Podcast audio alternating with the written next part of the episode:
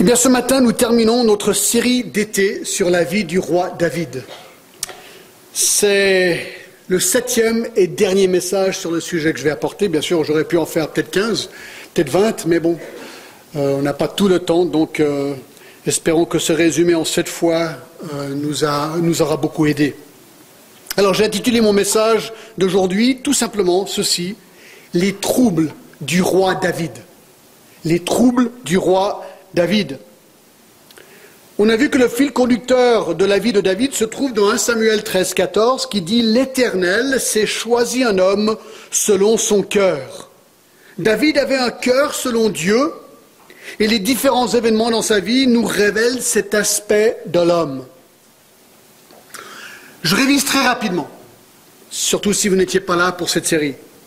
Première étude, on a regardé le choix et l'onction du roi David.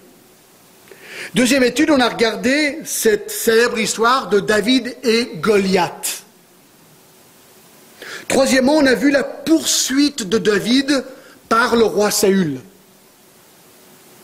Quatrièmement, on a vu le transport de l'arche de l'Alliance à Jérusalem et la mort d'Uza. Cinquièmement, on a vu la grâce faite à Mephibosheth. Sixièmement, donc dimanche dernier, nous avons examiné le récit peut-être le plus célèbre de la vie de David, malheureusement. David et Bathsheba, leur adultère. Et aujourd'hui, nous voulons regarder les troubles du roi David. Alors si vous n'étiez pas là dimanche dernier, moi, j'aimerais vraiment vous recommander d'aller sur le site et de réécouter le message ou de l'écouter pour la première fois. Ça va vous donner le contexte pour aujourd'hui. Mais puisque je sais que certains n'étaient pas là, je vais quand même réviser très brièvement ce qu'on a vu la semaine dernière parce que ça va vous aider à comprendre où je vais aujourd'hui. Donc, plusieurs points qu'on va regarder. Premièrement, aujourd'hui, le péché du roi David. Je vais réviser 2 Samuel 11 et le péché d'adultère du roi David. Écoutez, 2 Samuel 11 commence avec un verset qui nous montre d'emblée la première erreur de David. David aurait dû être en guerre avec son armée, mais il est resté à Jérusalem probablement parce qu'il venait de se faire construire des, des nouveaux palaces à Jérusalem et voulait en profiter. Un soir, David n'arrive pas à dormir. Il se lève et se promène sur son toit, les toits qui sont pleins, au Moyen-Orient, pour profiter des soirées. C'est un espace de vie. Et là, sur un toit en dessous, parce que son palais était sur une colline, il voit une femme, nue apparemment, qui se baigne. Cela l'excite sexuellement, car elle est très belle de figure, nous dit la Bible. Et c'est là que David fait sa deuxième grosse erreur, qui va plonger sa vie dans bien des tourments. Au lieu de fuir cet instant de tentation, David cède et nourrit ce moment de tentation. Il fait demander qui est cette femme, puis il la fait chercher, et le verset 4 nous informe tout simplement qu'il coucha avec elle. Était-elle complice? Le texte ne nous le dit pas formellement, mais on a l'impression qu'une femme dénudée qui prend un bain en pleine vue du palace du roi manque sérieusement de bon sens ou bien a peut-être quelque chose derrière la tête. Bref, ils couchent ensemble et Bathsheba, imaginez, tombe enceinte. Le cauchemar le plus invraisemblable vient d'arriver. Que faire? Intéressant. Selon Lévitique 20, ils méritent les deux la peine de mort pour ce péché. David va essayer donc maintenant de couvrir son péché. David fait chercher Uri, le mari de Bathsheba, qui fait partie de l'armée, qui est en guerre, sous prétexte qu'il veut des nouvelles du front. David propose à Uri de rentrer chez lui, de passer une belle soirée avec son épouse, en espérant qu'il couchera avec elle. Ainsi, se dit David, Uri serait considéré le père de l'enfant et pas David. Le texte nous dit que David lui donna une belle côte de bœuf pour un beau barbecue avec son épouse ce soir-là. Moi, je trouve ça écœurant, personnellement, mais bon, on va en reparler tout à l'heure. Mais voici qu'Uri ne rentre pas chez lui, mais décide de dormir à la porte de la maison royale par loyauté du roi. Comment lui pouvait-il se divertir à la maison avec son épouse lorsque ses collègues soldats étaient en guerre? Ceci frustre David. Il passe au plan B. Il décide d'inviter Uri à sa table et il l'enivre en espérant qu'il irait après coup chez lui coucher avec sa femme.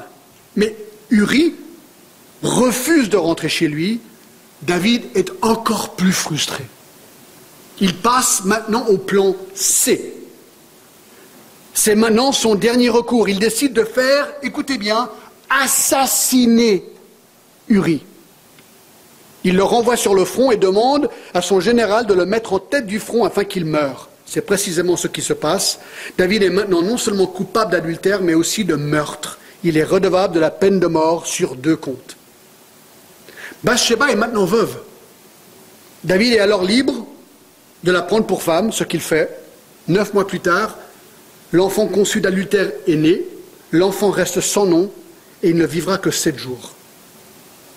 Et ceci nous amène à 1 Samuel 11, 27 qui dit ceci, à la fin du verset, ce que David avait fait déplut à l'Éternel. Waouh Moi, cette petite phrase, euh, elle est vraiment intéressante. Pourquoi? Parce que nous pouvons croire que notre péché ne nous regarde qu'à nous, et même en tant que chrétiens. Faux. Ne nous trompons pas. Le Seigneur voit parfaitement ce que nous faisons, et lorsque nous péchons, cela déplaît à l'Éternel. Au chapitre 12, Dieu envoie Nathan le prophète pour le confronter à son péché. Il lui raconte une parabole pour lui faire comprendre son crime et l'accuse directement au verset 7. Tu es cet homme-là, tu es l'homme coupable. Au verset 9, il lui décrit la nature de son péché. À partir du verset 10, Nathan lui énumère les conséquences qu'il allait devoir vivre à cause de ses péchés. Alors moi, j'aimerais m'arrêter là maintenant et redémarrer le message ici quelque part aujourd'hui. Parce que j'aimerais réfléchir avec vous sur ce qui se passait dans la vie de David. En fait, dans mon étude personnelle, c'est ici que moi-même, cette semaine, j'ai pris conscience des lourdes conséquences que David a dû subir pour son péché sexuel. Écoutez bien ce que je vais dire. Le plaisir du péché sexuel de David en lui-même n'a duré probablement que quelques heures au plus. Mais les conséquences du péché de David l'ont suivi pendant toute sa vie. Bien-aimés, nous devons réfléchir très sérieusement aux conséquences long terme d'un péché sexuel, mais aussi d'autres péchés, vis-à-vis des autres, mais aussi vis-à-vis de Dieu. Donc ça, c'est le deuxième grand point maintenant. Ah, non, alors conséquences du péché du roi David. On est là maintenant. Donc tu peux reculer jusqu'à zéro. Tac, parfait. Ok. D'accord C'est maintenant qu'on va voir les conséquences pour le roi David. Quelles étaient les conséquences négatives pour David vis-à-vis de ce péché sexuel qu'il a commis? Alors tenez-vous bien, moi j'en ai trouvé 18. 18 dans la Bible. Et on va les regarder, je les énumère. Ce sont les conséquences auxquelles David n'a pas pensé avant de commettre ce péché sexuel. D'accord? Alors on aller assez vite, J'espère que l'effet aura sur vous aura été l'effet qui a été sur moi. Moi, j'ai vraiment eu peur. Je me suis dit, aïe, aïe, aïe, aïe. Regarde, les conséquences. numéro un, abus de pouvoir. Abus de pouvoir. Lorsque David a fait venir Bathsheba dans son palais, qu'elle ait été euh, consentante ou non, il abusait de son pouvoir. Moi, je dois me dire, il doit, il faut concevoir qu'il est plus difficile de refuser l'invitation d'un roi qui fait appel à vous qu'une simple autre personne. Il y a un pouvoir là. Bref, David a clairement abusé de son pouvoir là, mais tout au long de l'histoire aussi. Deux. Deuxième conséquence de son péché, une grossesse inattendue. Écoutez, franchement, David, aurait dû se poser la question. Il aurait dû se poser la question, si je couche avec elle, et qu'elle devenait enceinte, quelles seraient les conséquences? Et on a l'impression qu'aujourd'hui, dans le monde libre sexuellement qu'on a aujourd'hui, les gens ne se posent même plus la question. Parce qu'aujourd'hui, il y a des moyens encore plus simples de se débarrasser d'un bébé non voulu, une pilule. ou un avortement. Mais lui, il ne s'est pas posé la question. Est-ce qu'il n'y a pas pensé ou est-ce qu'il n'y a pas cru Il s'est dit, ouais, attends, voir, quelle est la probabilité que, paf, c'est exactement ce qui est arrivé. Incroyable. Trois. Troisième conséquence de son péché, le mensonge. Une fois le péché commis, il a dû mentir à Uri pour le faire venir au front sous prétexte qu'il voulait des nouvelles du front. Il a dit emmène Uri, il a dit Uri, écoute Uri, je veux parler avec toi parce que j'aimerais savoir comment ça se passe au front. Mensonge Il voulait faire qu'il couche avec sa femme. Donc ça menait au mensonge. 4. La corruption par des dons, la subornation. Cette petite phrase au verset 8 m'a particulièrement écœuré cette semaine, encore la semaine d'avant et il fut suivi d'un présent du roi. Donc il l'envoie à la maison pour qu'il couche avec sa femme, et lui envoie ce présent, c'est apparemment un beefsteak, un morceau de viande. Il a tout mis en place pour encourager Uri de passer une belle soirée avec sa femme et coucher avec elle. Mais allez voir, c'est de la corruption pure et simple. 5. L'espionnage. Comment David savait-il qu'Uri n'était pas rentré chez lui pour coucher avec sa femme? Eh bien, le verset 10a du chapitre 12 répond à la question. Ah non, excusez-moi, c'est le, 11, 11, 10. On en informa David. On en informa David. Cela veut dire qu'il avait déployé des espions pour guetter Uri et voir ce qu'il allait faire. Ça, c'est du voyeurisme. Ça, c'est vraiment bas. Sixième conséquence de son péché, le meurtre. David a fini par faire l'impensable. Il fait assassiner Uri en le faisant intentionnellement placer sur la ligne de front pour qu'il meure en guerre. Incroyable de penser que le roi David, celui de, tous les succès avant, en un instant a basculé à commettre un meurtre inimaginable pour couvrir ses traces. Quelque chose, je pense, qu'il n'aurait jamais imaginé faire le jour où il a tout simplement couché avec Bathsheba. Parce qu'il aurait imaginé que ceci aurait mené à un meurtre. Jamais de la vie. Sept. Il y en a 18, hein Sept. Des meurtres collatéraux. Une autre conséquence terrible du péché d'adultère de David était ce que j'appelle les meurtres collatéraux. Au chapitre 11 et verset 17, les hommes de la ville firent une sortie et se battirent contre Joab. Plusieurs tombeurs parmi le peuple, parmi les serviteurs de David, et Uri le Hétien fut aussi tué. David n'a eu aucun état d'âme du fait que pour tuer Uri au front, cela allait coûter la vie inutilement à plusieurs autres soldats. C'est pas différent Bon, c'est marrant, quoi je pensais cette semaine. Tu veux tuer quelqu'un, allez, tu prends une bombe. D'accord Tu sais que la personne que tu veux tuer dans les rues basses à midi, tu fais éclater une bombe pour tuer ton ennemi, 20 personnes meurent en même temps. C'est exactement ce qu'il fait ici. Pas différent. C'est horrible ce qu'il fait. Imaginez les familles de ces soldats, les épouses et les enfants qui se retrouvent sans papa inutilement. C'est terriblement cruel. 8. 8. Huitième conséquence. Une réprimande sévère par un prophète. Chapitre 12 et le verset 1. L'Éternel envoya Nathan vers David. Il le confronte. Nathan était l'ami de David. Nathan était, euh, était à son côté pour l'aider à comprendre la volonté de Dieu pour sa vie. Les prophètes donnaient des conseils au roi pour que le roi suive ses conseils avec zèle et les directives de la loi, la loi de Dieu à son égard. Dieu avait beaucoup béni David, on l'a vu dans, sa vie. Jamais de la vie aurait-il pu imaginer que le prophète de Dieu viendrait en personne le confronter, lui, lui, directement pour ses péchés d'adultère et meurtre. Non, David pensait avoir couvert ses traces, il avait son réseau, les gens qui l'ont aidé, ils étaient tous bouche cousue. Il pensait, et peut-être qu'ils étaient bouche cousue. Moi je pense. Mais allez voir, il y a Dieu qui intervient. C'est l'Éternel qui envoie Nathan. Verset 1. Moi, je me dis, ça ne va pas être marrant d'être confronté pour meurtre et adultère par un prophète de Dieu.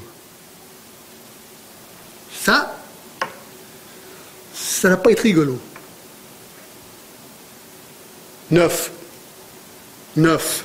Le mépris de la parole de Dieu, autre conséquence de son péché. Chapitre 12 et le verset 9.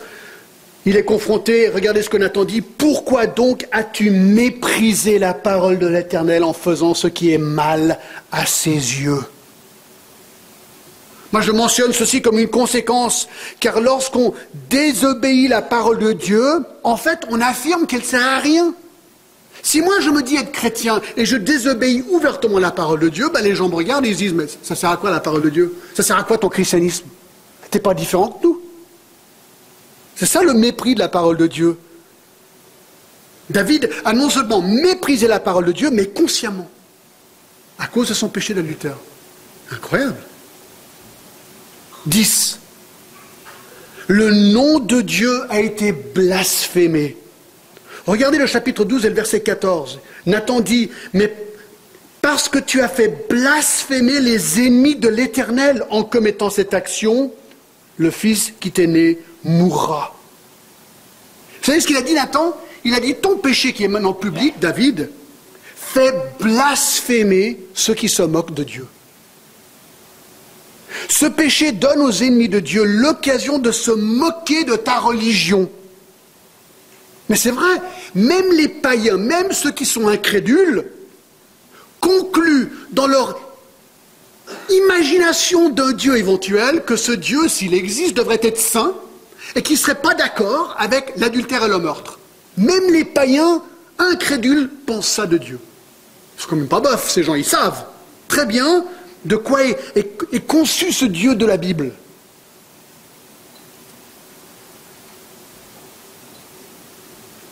Lorsque nous blasphémons, lorsque nous péchons ainsi, nous blasphémons, nous faisons blasphémer les ennemis de l'Éternel à notre égard et à l'égard de notre Dieu.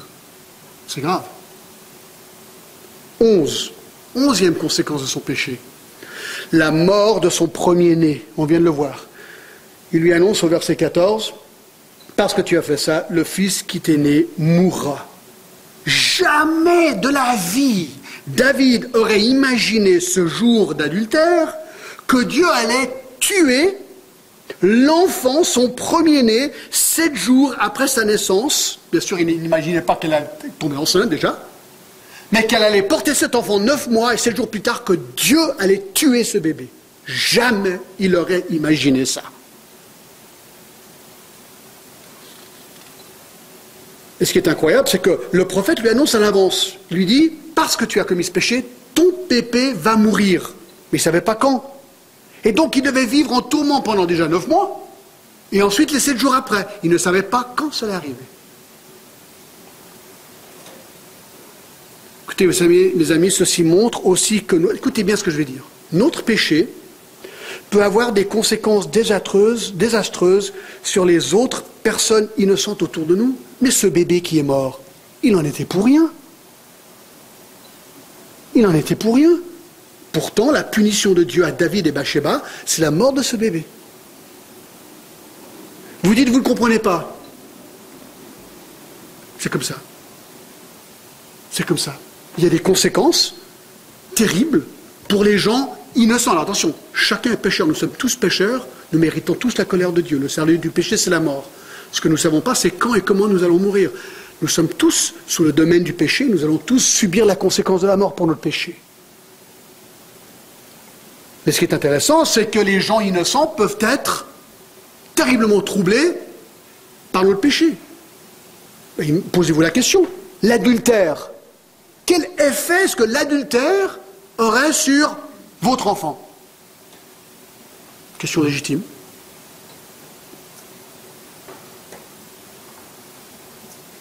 Douze. Alors là, on rentre dans un truc vraiment dingue la cruauté excessive contre les ammonites. Alors là, on arrive dans des versets vraiment intéressants. Euh, et les commentateurs sont presque perplexes sur le verset, chapitre 12, verset 31. On va, reculer un tout petit peu. Alors, j'explique. David a fait le deuil sur son enfant. Il a épousé Bathsheba. Et finalement, il repart en guerre, ce qu'il aurait dû faire, chapitre 11, verset 1, mais il ne l'a pas fait. Et il part pour se joindre à son armée et battre les Ammonites. Alors c'est ce qui se passe. Verset 29, David rassembla tout le peuple et marcha sur Rabat, la capitale des, des Ammonites, et il attaqua et s'en rendit maître. Il enleva la couronne de dessus la tête de son roi, elle pesait un talent d'or, était garnie de pierres précieuses, on l'a mis sur la tête de David, qui emporta de la ville un très grand butin. Maintenant regardez le verset 31, il est étrange. Il fit sortir les habitants et les mit aux scies, aux pics de fer et aux haches de fer, et les fit travailler aux moules à briques. Il traita de même toutes les villes des fils d'Amon. David retourna à Jérusalem avec tout le peuple. Ici, nous apprenons exactement ce qu'on lit. C'est que David a fait scier les habitants de la ville, les a fait mourir par des pics, par des haches de fer. Les autres, il les a fait esclaves pour fabriquer des briques. David, l'homme qui avait le cœur selon Dieu. Vous dites, mais c'est quand même, c'est pas possible. Alors, certes, les Ammonites avaient été eux-mêmes très cruels avec les Israélites. Dans Amos 1.13, ils déchiraient carrément les bébés des ventres des mamans qui étaient enceintes. Dans 1 Samuel 11.2, on apprend qu'à un moment donné, ils ont crevé les yeux droits de toute une ville, de gens de toute une ville. Donc ils étaient extrêmement cruels. Eux-mêmes cherchaient à exterminer Israël de manière honteuse. Mais ça, c'est David, le roi d'Israël. Pourquoi a-t-il fait recours à une telle cruauté? Personne ne le sait. Mais une hypothèse que j'avance, c'est que peut-être il était fâché avec lui-même. Et dans ce tourment, est-ce qu'il déverse sa colère incontrôlée sur ses ennemis? Moi, je pense que oui, parce que la section suit exactement la mort de son bébé. Vous savez, quand on tombe dans le péché, des fois, on pense plus clairement, quoi. On fait n'importe quoi. Et c'est ce que je pense David fait ici. Mais ça continue. 13. 13. Le viol incestueux de Tamar par Amnon. Peut-être vous connaissez cette histoire du chapitre 13. Cette histoire, c'est la, la, suite. On est dans 2 Samuel 13. Alors, Amon est un des fils de David et il tombe amoureux, mieux, j'aime pas ce terme parce qu'il est presque bien ce terme, tomber amoureux, il a de la convoitise sexuelle, mieux dit ici, pour sa demi-sœur Tamar. Donc deux mères différentes, un fils et une fille. Le fils aime ou a de la convoitise sexuelle pour fille. Il veut coucher avec elle, mais elle résiste. Alors, dans un coup d'émotion incontrôlé et stupide, il la viole. Regardez, verset 1. Après cela, voici ce qui arrive à Absalom, fils de David, avait une sœur qui était belle et qui s'appelait Tamar. Et Amnon, fils de David, l'aima, tant qu'il la voulait. Verset 2. Amnon était tourmenté jusqu'à se rendre malade à cause de Tamar, sa sœur, car elle était vierge. Et il paraissait difficile à Amnon de faire sur elle la moindre tentative. Vous avez compris Elle résiste, lui la veut. Alors il concocte un plan. Il avait un ami, verset 3, nommé Jonadad, fils de Sheméa, frère de David. Il était un homme très habile et il lui dit, verset 4, Pourquoi deviens-tu ainsi chaque matin plus maigre, toi, fils de roi? Ne veux-tu pas me le dire? Amnon lui répondit, J'aime Tamar, sœur d'Absalom, mon frère. Jonadab lui dit, Mets-toi au lit et fais le malade. Donc fais semblant d'être malade. Quand ton père viendra te voir, tu lui diras Permets à Tamar, ma sœur, de venir pour me donner à manger, qu'elle prépare un mets sous mes yeux, afin que je le voie et que je le prenne de sa main. Il concocte un plan Mais c'est honteux, quoi Donc, David dit Ok, il vient. Verset 10. Alors Amnon dit à Tamar Apporte le mets dans ma chambre, que je le mange de ta main. Tamar prit les gâteaux qu'elle avait faits et les porta à Amnon, son frère, dans la chambre. Comme elle le lui présentait à manger, il la saisit. Donc il la prend et lui dit Viens, couche avec moi, ma sœur. Il lui répondit Non, mon frère, ne me déshonore pas, car on n'agit point ainsi en Israël, ne commets pas cette infamie. Où irai-je, moi, avec ma honte? Et toi, tu seras comme l'un des infâmes d'Israël. Maintenant, je te prie, parle au roi, et il ne s'opposera pas à ce que je sois à toi. Elle dit, écoute, le mariage est mieux que ce que tu vas faire. Même elle voit que le mariage c'était mieux que l'option que lui était en train de suggérer. Verset 14, mais il ne voulut pas l'écouter, il lui fit violence, il la viole, la déshonora et couche avec elle. Et c'est intéressant, vous savez, regardez, ça c'est une autre conséquence de péché sexuel dans son cas. Regardez verset 15, c'est dingue, il dit, puis Amnon eut pour elle une forte aversion. Il la veut, il couche avec elle, et maintenant, cette émotion se tourne en haine. Puis Amnon eut pour elle une forte aversion, plus forte qu'il n'avait été son amour. Et il lui dit, lève-toi et va-t'en. Il la vire comme ça. Terrible. Verset 22, Absalom ne parla ni en bien ni en mal avec Amnon, mais il prit en haine parce qu'il avait déshonoré Tamar, Tamar, sa sœur. Donc sa sœur est violée, c'est public. Absalom, c'est son frère. Lui maintenant a de la haine pour Amnon. Famille très compliquée. Très compliquée. C'est les conséquences.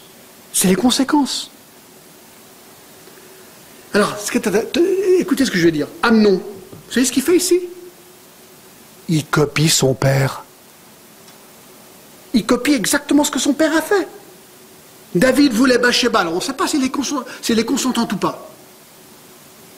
Mais il la veut. David a pris Bathsheba et a couché avec elle. Amnon voulait Tamar, il l'a pris, il a couché avec elle. Point final. Fils copie papa. Et nous devons nous poser une question simple. Quel exemple mes actions, mes péchés donnent-ils à mes enfants? C'est légitime comme question. David n'avait apparemment pas réfléchi à cette question lorsqu'il commit l'adultère avec Bathsheba. Pourquoi est-ce que ce problème, ce chapitre est là pour nous montrer les conséquences? Fils apprend de papa. Le péché sexuel se répand dans le royaume et dans la famille de David, est comme une digue qui est entr'ouverte. Impossible de la refermer. 14. 14. On est encore dans les conséquences, d'accord? Meurtre prémédité d'Amnon par Absalom. Alors, Amnon vient de violer Tamar. Absalom, frère de Tamar, a de la haine pour Amnon. Devinez où ça va aller tout ça C'est pas compliqué. Il va faire exactement comme son papa. Il a tué Uri, ben lui, il va aussi tuer quelqu'un.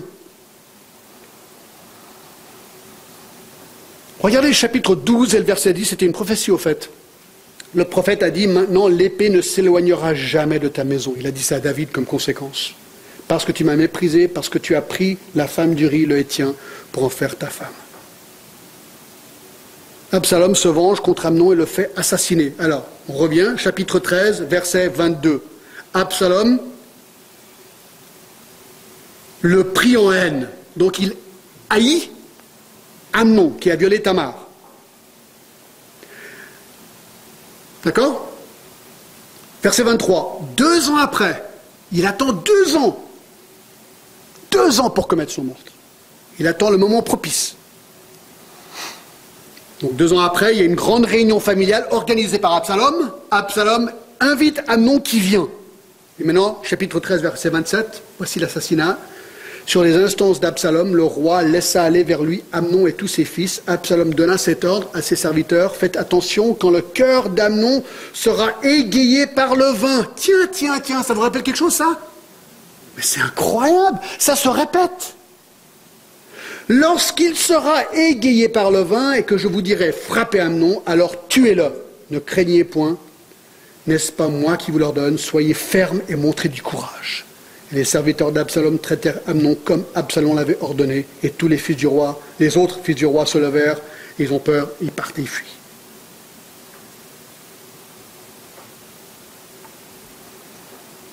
Accomplissement de la prophétie de Nathan, identique globalement avec le meurtre que David avait commis contre la femme de euh, le mari de Bathsheba. 15. 15, ça va de mal en pire.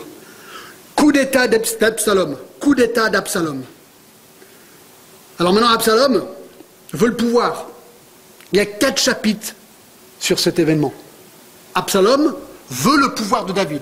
Il veut chasser son père de Jérusalem. Il veut être roi. 14-25 nous dit qu'il était beau. Chapitre 14 et le verset 6 euh, est-ce que c'est bien Le 15, excusez-moi, chapitre 15, verset 6, on apprend ceci. Absalom agissait ainsi à l'égard de tous ceux d'Israël, se rendait vers les rois pour demander justice, et Absalom gagnait le cœur des gens d'Israël. Donc il commence à gagner le cœur des gens d'Israël. On apprend qu'il régnera à Hébron pendant 40 ans, donc 15, 7, 10 et 12, les versets. Et finalement, il va prendre Jérusalem. Chapitre 15 et le verset 13, quelqu'un va informer David et lui dit, le cœur des hommes d'Israël s'est tourné vers Absalom et David dit à tous ses serviteurs qui étaient avec lui à Jérusalem, levez-vous et fuyons, car il n'y aura point de salut pour nous devant Absalom. Donc c'est exactement ce que fait David, il fuit Jérusalem, Absalom rentre dans Jérusalem et le coup d'État est fait. Quinzième conséquence. Seizième conséquence. Incroyable. Allez avec moi, chapitre 12, verset 11. Prophétie du prophète. Il lui avait dit ceci. 12, 11. Ainsi par l'Éternel, voici, je vais faire sortir de ta maison le malheur contre toi et je vais prendre sous tes yeux tes propres femmes pour les donner à un autre qui couchera avec elles à la vue de ce soleil. Alors on en avait parlé la semaine dernière. La polygamie était tolérée. Ce n'était pas la volonté de Dieu. Bref, c'était comme ça que ça s'est passé. Ça a causé d'autres problèmes. Et il y avait aussi des concubines. Bref, regardez ce qui se passe ici. Il lui dit, tes femmes vont être déshonorées en public. Regardez ce qui se passe. Chapitre 16 et le verset 22. On dressa pour Absalom une tente sur le toit. Et Absalom alla vers les concubines de son père aux yeux de tout Israël. Il met une tente à vue tout le monde, et là, il couche avec les concubines de son père. Vous dites, mais c'est complètement dingue. Ouais, c'est complètement dingue.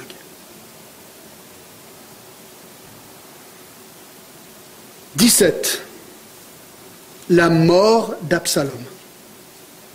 La mort d'Absalom. C'est le troisième fils décédé à cause de son péché d'adultère. Il y a son bébé qui est mort, Amnon qui est mort, et maintenant Absalom qui va mourir.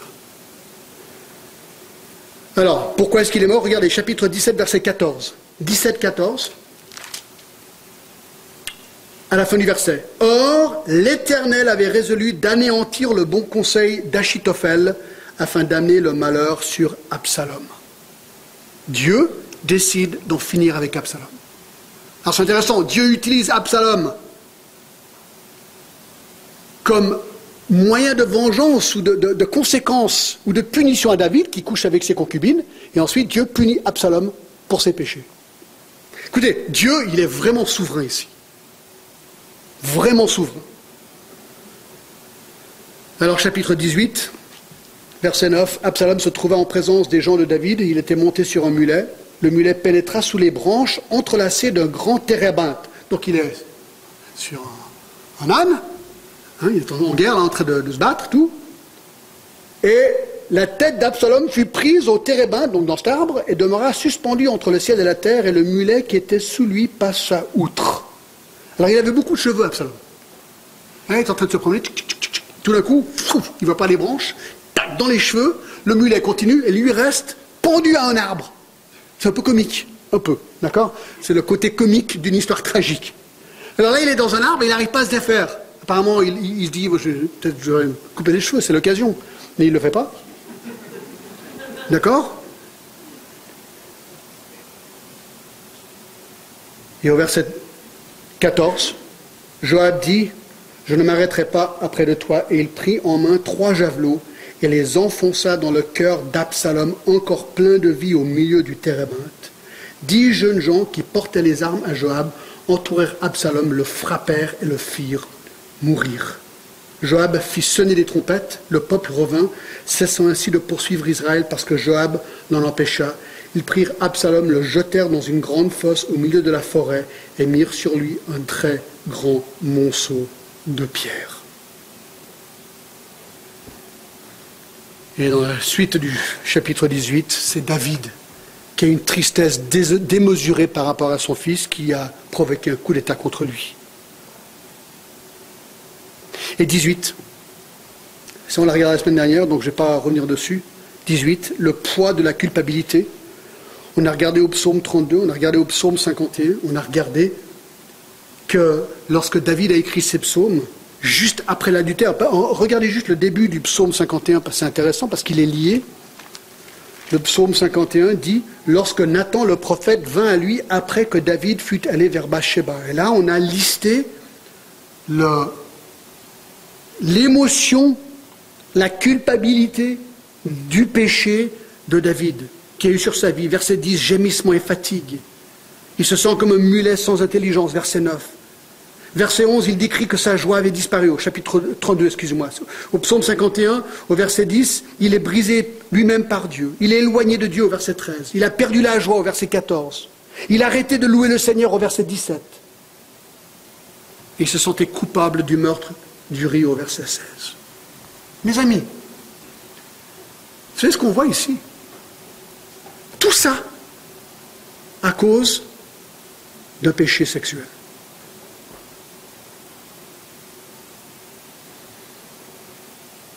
Moi, je ne sais pas comment vous réagissez. Mais moi, ce qui, ce qui crie ici, c'est attention. La tentation, elle est partout. Réfléchissons. J'ai bien dit réfléchissons. On est tous pareils. Réfléchissons beaucoup aux conséquences qu'un péché sexuel pourrait avoir dans nos vies et les gens autour de nous. Moi, je crois que c'est la leçon la plus criante que moi je vois ici.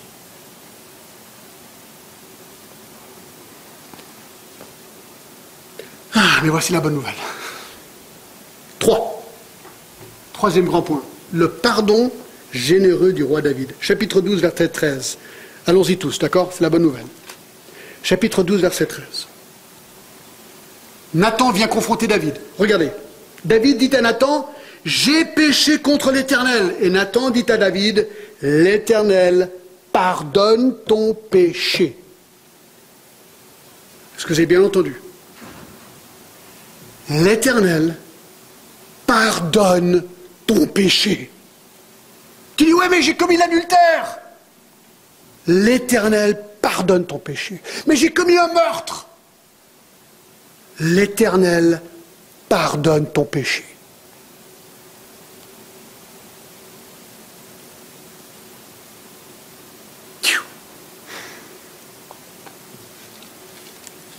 Vous dites, attends, John, est-ce qu'il était vraiment pardonné? Ben, Le prophète le dit. Oui, vraiment pardonné. Psaume 51, au chef des chantres, psaume de David, lorsque Nathan le prophète vint à lui après que David fut allé vers Bathsheba. Ô Dieu, David écrit, Aie pitié de moi dans ta bonté. Selon ta grande miséricorde, efface mes transgressions. Savez ce que Dieu veut? Il veut ce genre de cœur. C'est pour ça que David avait un cœur selon, Dieu. Vous dites, mais regarde tous les péchés, les conséquences. Oui, c'est vrai, il a beaucoup péché. Mais quand il était confronté, finalement, il a craqué. Il a réalisé, mais qu'est-ce que j'ai fait de ma vie? Et là, il craque. Selon ta grande miséricorde, efface mes transgressions, lave-moi complètement de mon iniquité, purifie-moi de mon péché. Je reconnais mes transgressions et mon péché est constamment devant moi. J'ai péché contre toi seul. Voilà ce qu'il veut savoir. Voilà ce qu'il veut entendre de nous. Je suis né dans l'iniquité. Ma mère m'a conçu dans le péché, c'est vrai. Ça t'excuse pas, mais c'est vrai. Non, c'est Dieu qui nous pardonne, mais nous sommes nés dans l'iniquité. Purifie-moi avec l'hysope, verset 9, et je serai pur. Lave-moi, et je serai plus blanc que la neige.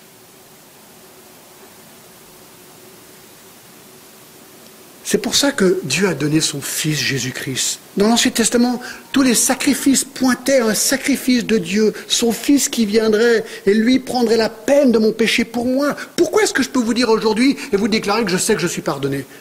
Parce que je suis meilleur que les autres? Oh non, demandez à mon épouse. Mais non, moi je pêche encore.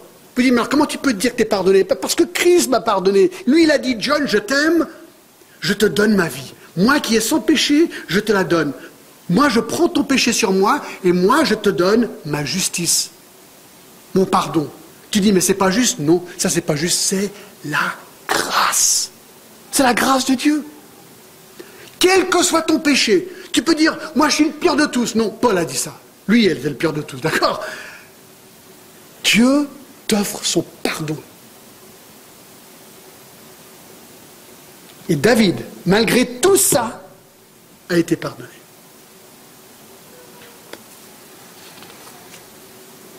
Trop génial, quoi. Ça, c'est le christianisme, mes amis.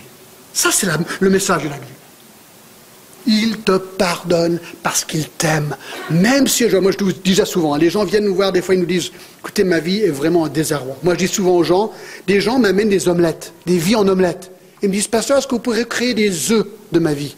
Je dis non, moi je ne peux, peux pas faire ça. Non, je ne peux pas créer des œufs. Mais Dieu peut te pardonner, Dieu peut te, te laver. Il y aura peut-être des conséquences pour le reste de ta vie de ton péché, ça oui, comme David. Mais tu peux être pardonné et avoir le poids enlevé de tes épaules, de ton péché. Ça, c'est ce qu'il t'offre par son Fils. Alors maintenant, écoutez, les bénédictions du roi David. Là, pour montrer la grâce de Dieu, écoutez, c'est époustouflant. On en a touché la semaine dernière, très vite, d'accord? Premièrement, quelles sont les bénédictions? Après toutes ces conséquences, ou en parallèle, négatives, son pardon immérité, ça c'est évident, c'est la grâce de Dieu. Dieu en plus le bénit. Regardez, numéro un, il le bénit par son histoire qui est dans la Bible. Vous savez que Jésus, on a plus d'informations sur la vie de Jésus que tout autre. Numéro 2, David. Tous les détails qui nous apprennent dans la Bible. Mais quel honneur Vous vous rendez compte d'être dans la parole de Dieu? Deuxième bénédiction, ces écrits sont dans la Bible. Ces écrits sont dans la Bible. Ne trouvez-vous pas étonnant que David est l'homme de Dieu que Dieu a choisi pour écrire 78 des 150 psaumes dans la Bible? Mais pourquoi lui? Ben, Peut-être parce que David, plus que tout autre, peut-être connaissait la faiblesse humaine.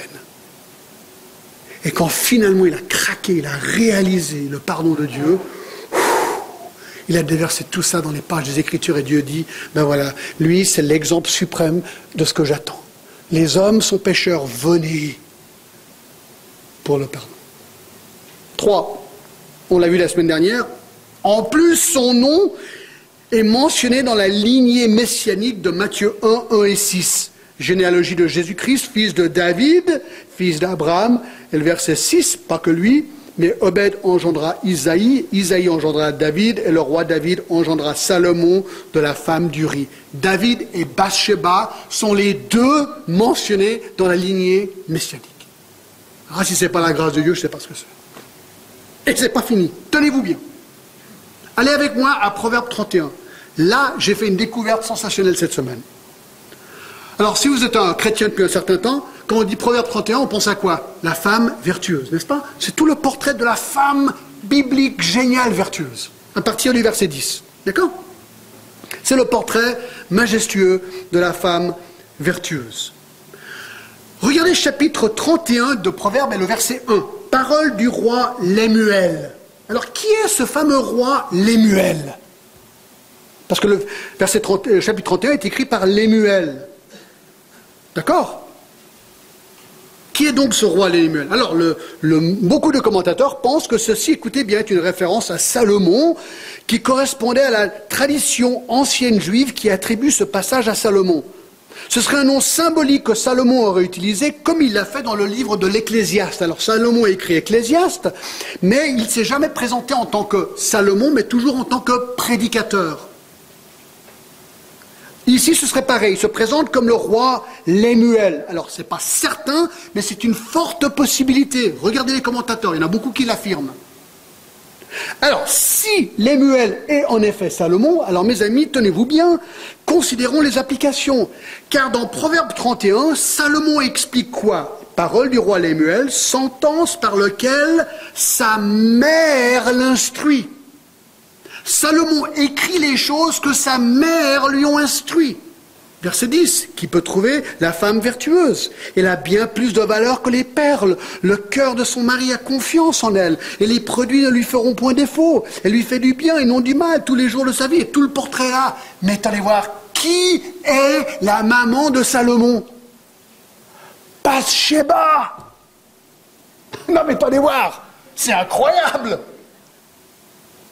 Si c'est vrai, ça veut dire que la femme vertueuse, ce portrait a été communiqué à Salomon par sa mère adultère, pardonnée par la grâce de Dieu et qui a compris, c'est pas comme ça qu'on fait. Moi j'ai des frissons là, y penser. Voilà ce que Dieu fait. Voilà comment Dieu peut transformer, changer une vie.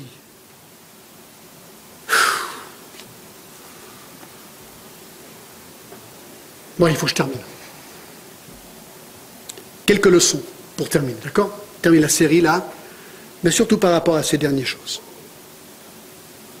Regardez, les leçons pratiques. Il y en a sept.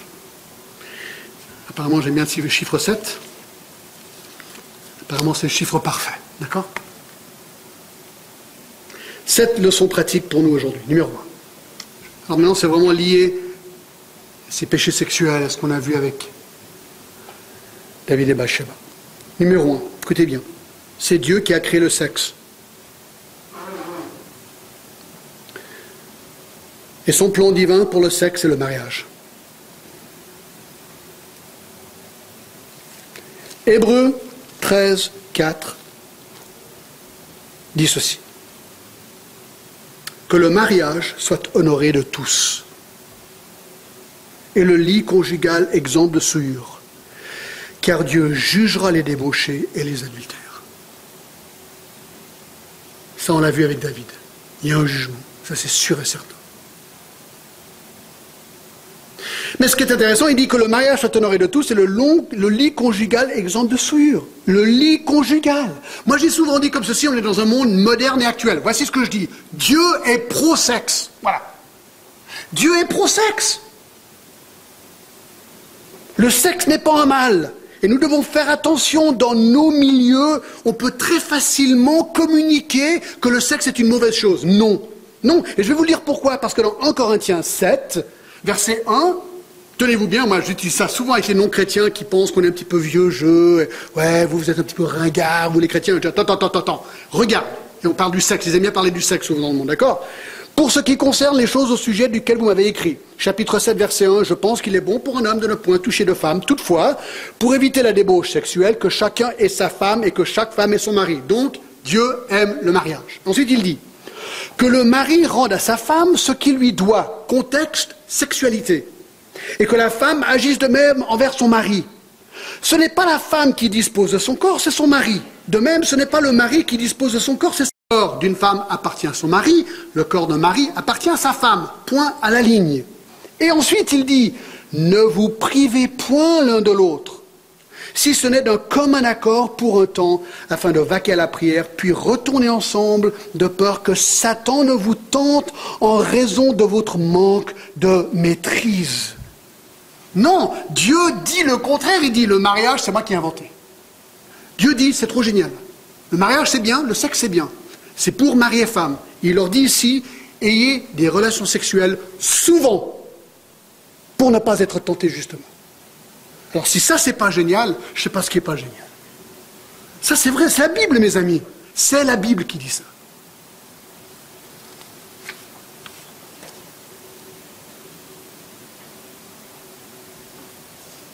Deux. Ouais, peut-être une dernière chose. Nous devons communiquer alors à nos enfants, très attentivement ces choses, que la sexualité a une place bien précise dans le plan de Dieu. Ils doivent le comprendre.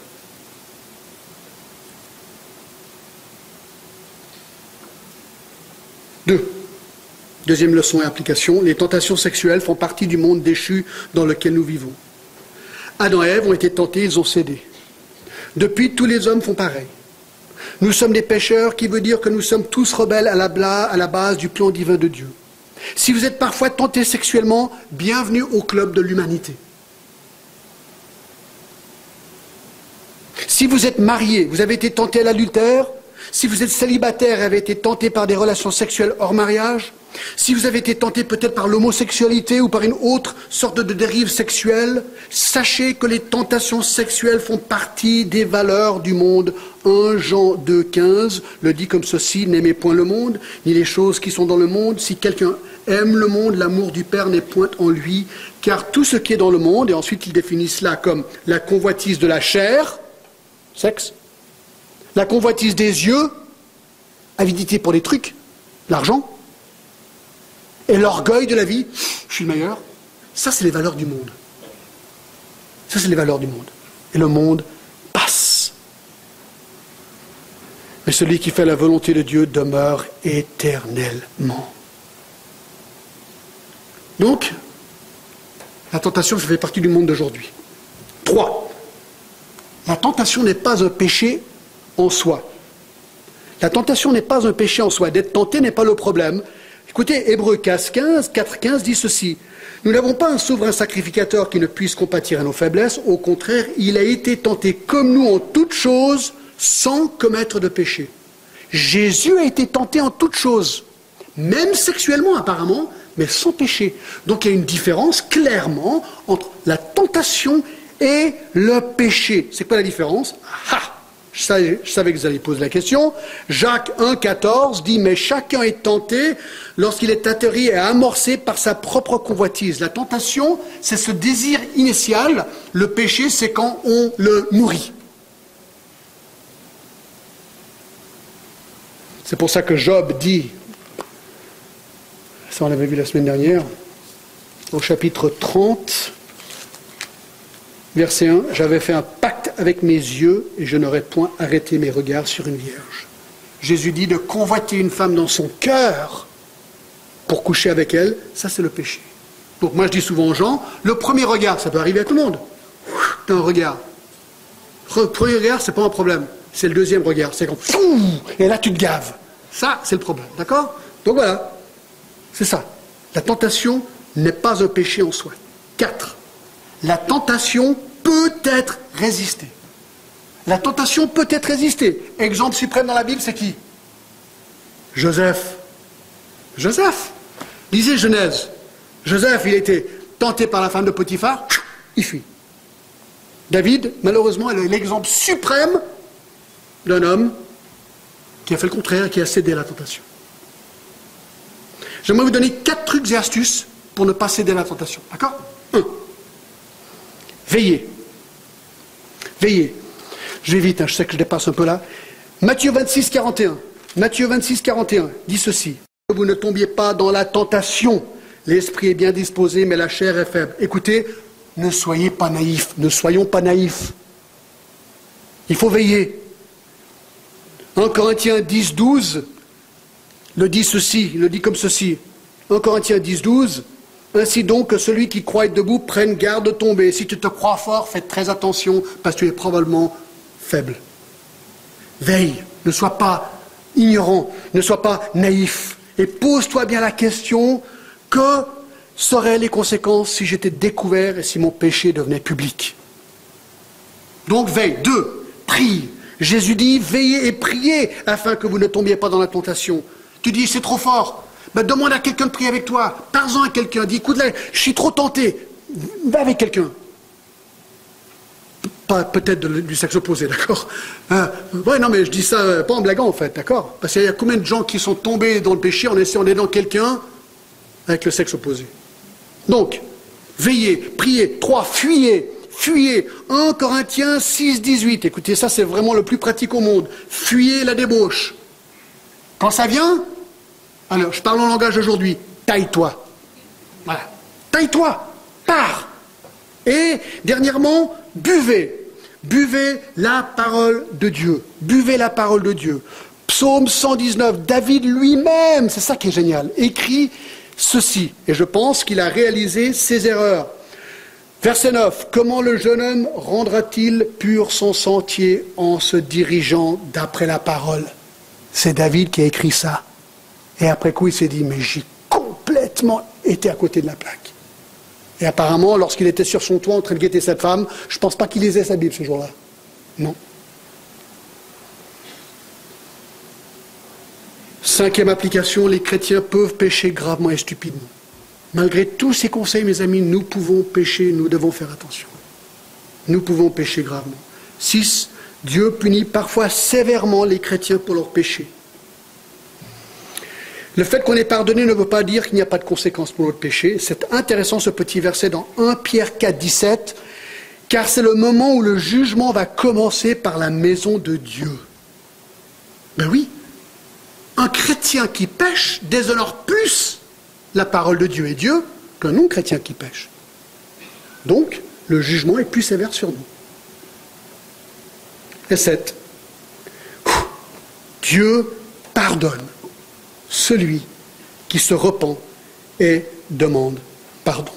1 Jean 1,9 dit ceci Si nous confessons notre péché, il est fidèle et juste pour nous les pardonner et pour nous purifier de toute iniquité.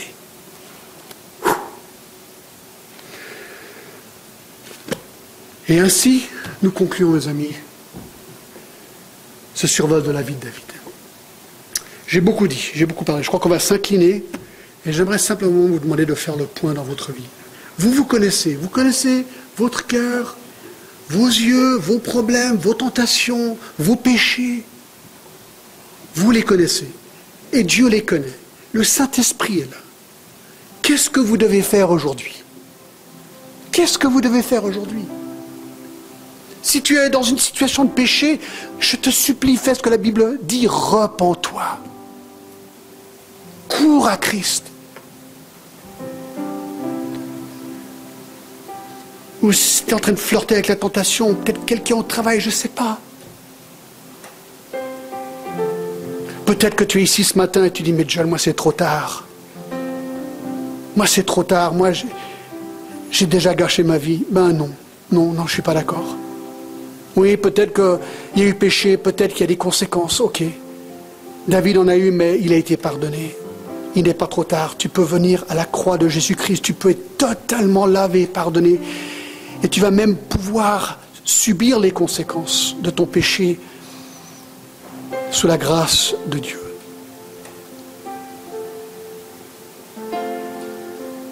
Fais le point dans ta vie.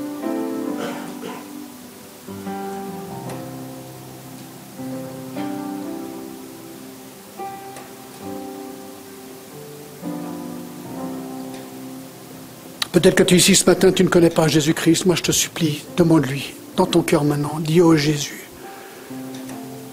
deviens mon sauveur maintenant. Je sais que je suis pécheur. Pardonne-moi, s'il te plaît. Que le sang de ton Fils coule sur moi. Enlève mon péché, enlève le poids de mon péché. Deviens mon Sauveur et mon Seigneur. Oh Seigneur, s'il te plaît, aide-nous à être des chrétiens zélés pour toi. Seigneur, le monde dans lequel on vit, il est dur. Il est tentant. Oh Seigneur, aide-nous à ne jamais déshonorer Dieu ni la parole de Dieu. Merci pour le sang de Jésus. Et merci encore. Alléluia Seigneur.